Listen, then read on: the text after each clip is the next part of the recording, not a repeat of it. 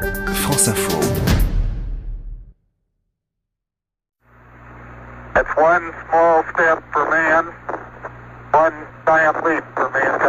Pour la première fois, deux hommes terriens, Neil Armstrong et Buzz Aldrin, posaient leurs pieds sur la Lune. Dix autres ont suivi leurs pas lors des cinq missions Apollo qui ont suivi. Il ne reste que quatre survivants de cette fabuleuse aventure. Jean-François Clairvoy, astronaute, les a rencontrés. Ces personnages qui ont tous dépassé largement les 85 ans ont une mémoire intacte et ils ont toujours des leçons à donner de l'époque. Des choses qu'il faut faire comme à l'époque et des choses qu'il ne faut pas refaire. L'aventure Apollo était dans la démesure.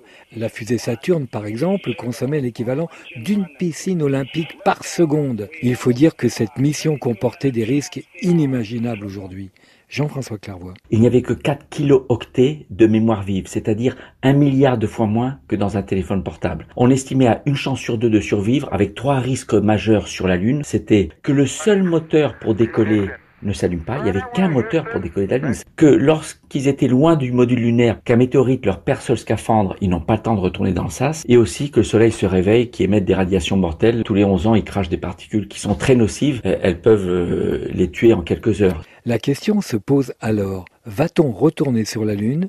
Oui, répond Jean-François Clairvoy, et dans pas si longtemps. Le retour sur la Lune, est motivé pour répéter sur la Lune ce qu'on veut faire un jour sur Mars. Donc la Lune, c'est une base d'apprentissage. Le président Trump, il pense que c'est mieux de retourner sur la Lune et surtout après l'annonce des Chinois qui veulent poser un taïkonaute sur la Lune en 2030. Et là récemment, il annonce non, non, pas 2028, ce sera même 2024 et ce sera une femme. Donc euh, il y a peu de chance sincèrement que ça se fasse en 2024.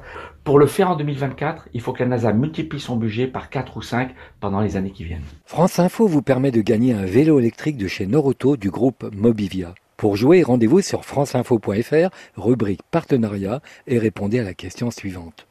Dans l'état de nos techniques actuelles, combien faut-il de temps pour rejoindre la planète Mars? Environ 3, 6 ou 9 mois. En participant à ce concours tout l'été, la compagnie Air France vous offre la possibilité de gagner un vol exceptionnel en apesanteur dans l'Airbus d'entraînement des astronautes. Bonne chance